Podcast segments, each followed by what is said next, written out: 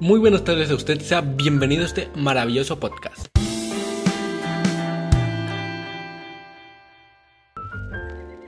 Ok, uno de los dialectos que más uso en mi vida cotidiana personalmente es el mexicano, así que hoy veremos este dialecto. Eh, esto porque recordemos también que en México se habla español, no sé si sabías, ahí te la dejo, ¿no? no mames, güey, neta. No, no, sí, neta, neta. ok, ya. Fuera de mamada. Ella se llama Abril. Eh, es una chica de México que nos va a ayudar a grabar este podcast. Eh, por favor, saluda a nuestra audiencia, tres personas, ¿no? ¿Qué tranza? Soy Abril. Un gusto. Ay, es bonita. a ver, en México eh, existen diferentes dialectos, pero solo veremos dos. Esto para que sea más bonito, más chiquito, ¿no? Que no sea tan cansado.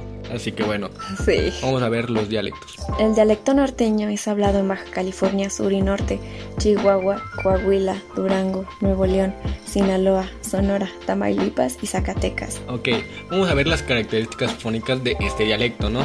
Eh, por ejemplo, tenemos que hablan entonado. Unos ejemplos, por favor. Em, es como si hablaran cantado. No sé si me entiendas. O sea, una frase es como de, ¿qué tranza, compadre? Como que si cantarán al final. Ah, ok, Sí, sí, sí, entiendo, entiendo. Eh, luego tenemos la S al final, es más fuerte. O sea, como si en cada frase pronunciaran la S, así, como de ámonos, algo así. Entiendo, entiendo. Luego tenemos la R y la doble R, suenan más fuertes.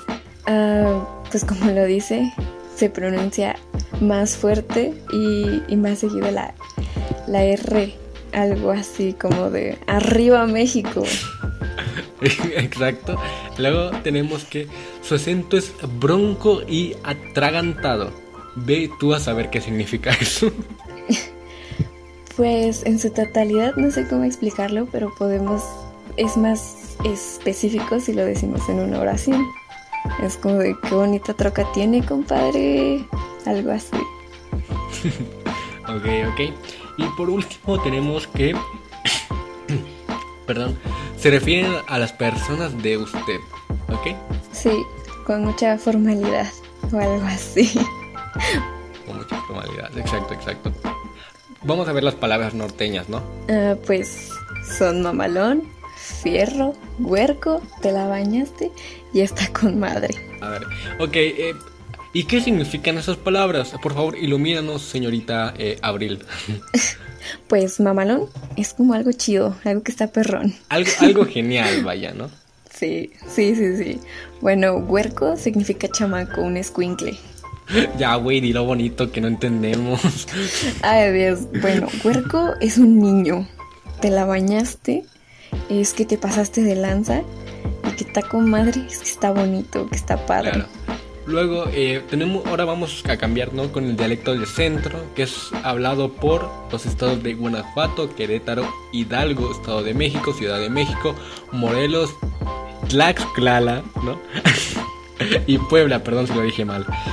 Sí. ok, vamos a ver las características, ¿no? Hablan cantado. Pues es como si cuando hablaran una parte bajaran el tono de voz y lo volvieran a subir como si cantaran. La más frase que más, más se escucha es como de ¿qué tranza? Algo así. A ver, aquí hago un paréntesis como improvisación tantito. Yo había visto un monólogo de Franco Escamilla que decía que como que los norteños hablaban hacia arriba y, los del DF, ¿no? Hablaban hacia abajo, ¿no? Estoy en lo correcto. En el sur se abre, se habla en el norte se habla para arriba y en el sur para abajo. Para abajo, exacto. Nomás quería decirlo porque me, me, acordé recién, ¿no? Luego tenemos la siguiente característica que es se escucha menos la S al final de las oraciones. Ah, pues como se escucha o como lo dice, es literalmente no se escucha lo suficiente. Es como de vámonos pues. Así rápido. La siguiente característica que tenemos es se detiene más la D entre las vocales. Como ya dije, se habla un poco más corrido y rápido. Es como de ándale. Así rápido. Para la madre. ok. A ver, también cuando yo estuve investigando sobre todo esto, sobre el dialecto, muchos me decían que el dialecto mexicano del centro es muy neutral, pero con muchos modismos, así que no sé, yo les dejo ahí el dato. Eh, así que vamos con las palabras que Abril nos tiene preparados, a ver si puedo adivinar qué significa, así que...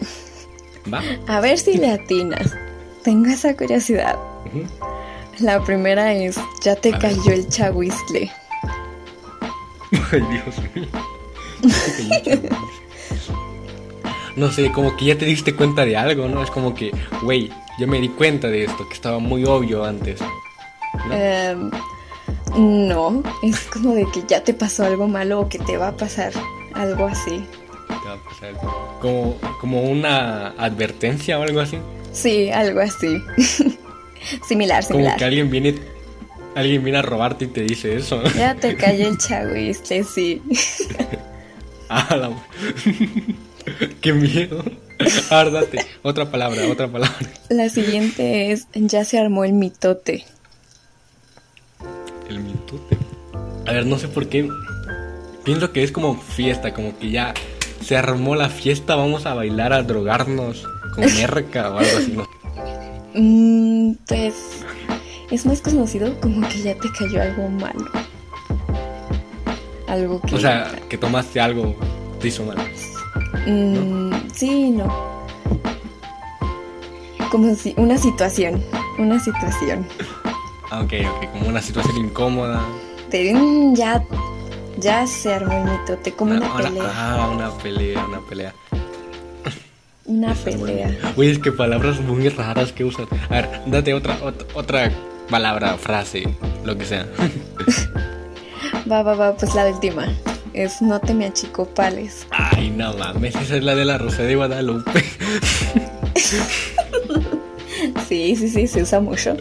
No te me achicopales. Achicopales. De hecho, mi papá también usa esa palabra. Es como.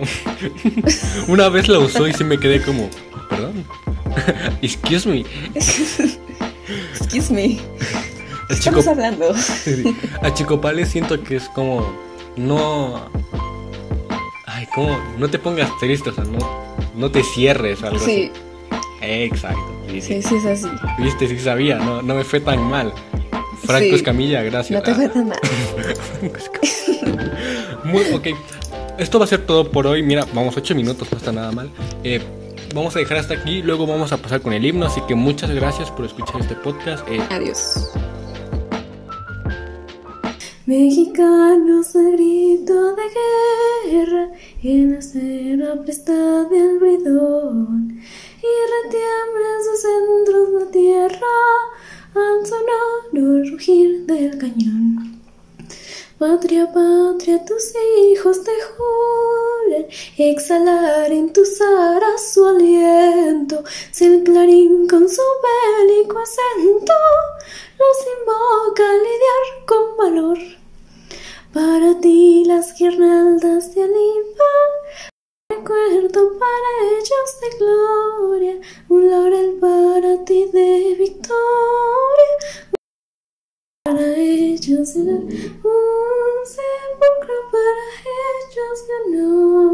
Gracias y si te gustó este capítulo no olvides visitarme en el próximo.